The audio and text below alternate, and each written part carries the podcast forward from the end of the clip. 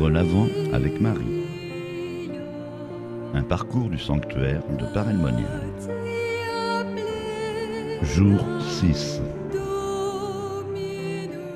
Après avoir présenté Saint Louis-Marie Grignon de Montfort et le traité de la vraie dévotion à la Sainte Vierge, nous avons montré la, nécessité de poser un bon discernement entre les fausses dévotions et la vraie dévotion mariale, afin de faire un bon choix. Toutefois, le traité ne commence pas par ces aspects, mais par un fondement théologique de la dévotion catholique à Marie, puis un fondement théologique de la dévotion parfaite conseillée par Saint Louis. Et nous allons maintenant rentrer dans ce fondement théologique, c'est cette longue partie du numéro 1 à 89.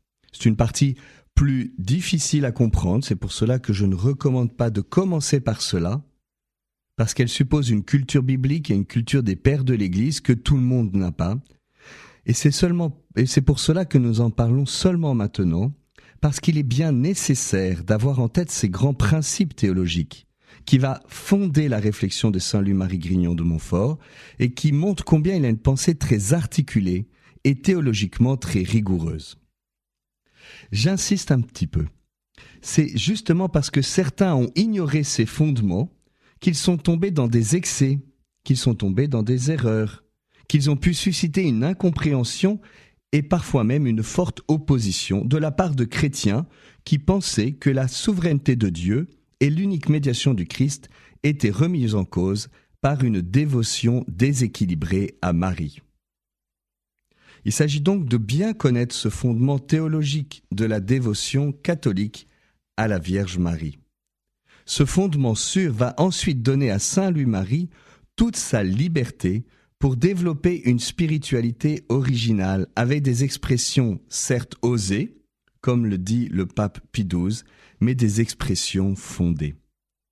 C'est la fermeté de sa doctrine qui aidera le futur Saint Jean-Paul II à entrer sans crainte dans la dévotion mariale.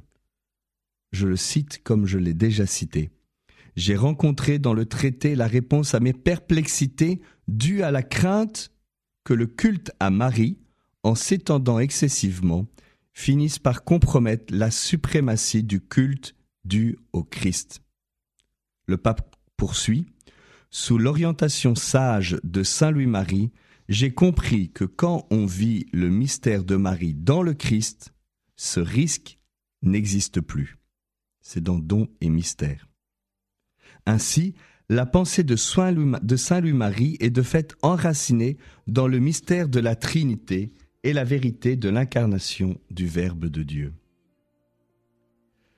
Les principes théologiques qui développent sont triples. Le premier, c'est que Dieu est Dieu. Le deuxième, c'est que Dieu a choisi Marie. Le troisième est que Dieu est descendu jusqu'à nous par Marie pour que nous allions à lui par elle également ce sont les fondements théologiques que nous verrons dans les deux prochains rencontres de notre parcours de redécouverte de la vraie dévotion à la Vierge Marie.